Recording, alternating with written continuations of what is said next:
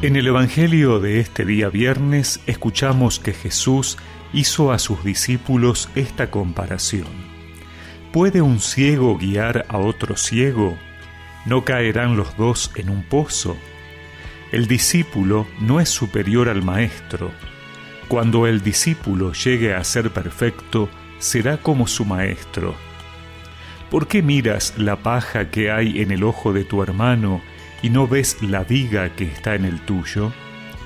¿Cómo puedes decir a tu hermano, hermano, deja que te saque la paja de tu ojo, tú que no ves la viga que tienes en el tuyo? Hipócrita, saca primero la viga de tu ojo, y entonces verás claro para sacar la paja del ojo de tu hermano.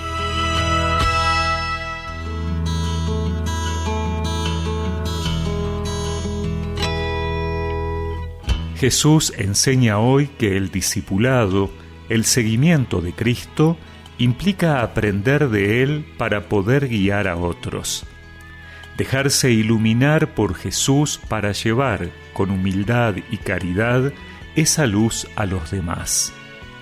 En primer lugar, el Señor nos recuerda que el punto de referencia es Jesús mismo.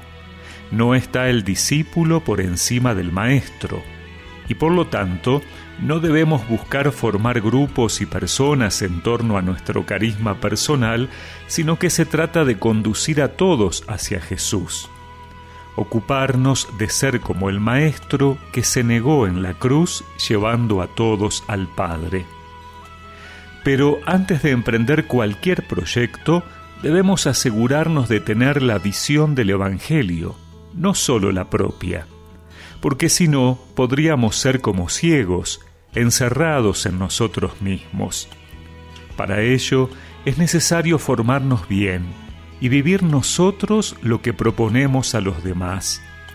Eso requiere una evaluación constante de nuestras vidas, reconocer nuestros errores y pedir perdón por nuestros pecados, es decir, sacar la viga para ver con misericordia las faltas de nuestros hermanos e intentar una sincera corrección fraterna. Como discípulos, somos también responsables de ellos. Por eso, el mejor camino parte de mantenernos reconciliados con el Señor. Abre mis que quiero ver como tú abre mis ojos. Ayúdame a ver. Abre mis oídos quiero oír como tú abre mis oídos, ayúdame a huir. Y recemos juntos esta oración. Señor, quiero aprender de ti para iluminar con caridad a mis hermanos y así caminar juntos como discípulos misioneros. Amén.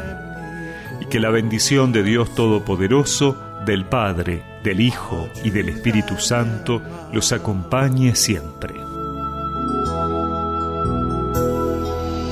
Dame la alegría de tu salvación, crea en mí un corazón No me arrojes lejos de tu rostro, Señor no me quites tu Santo Espíritu.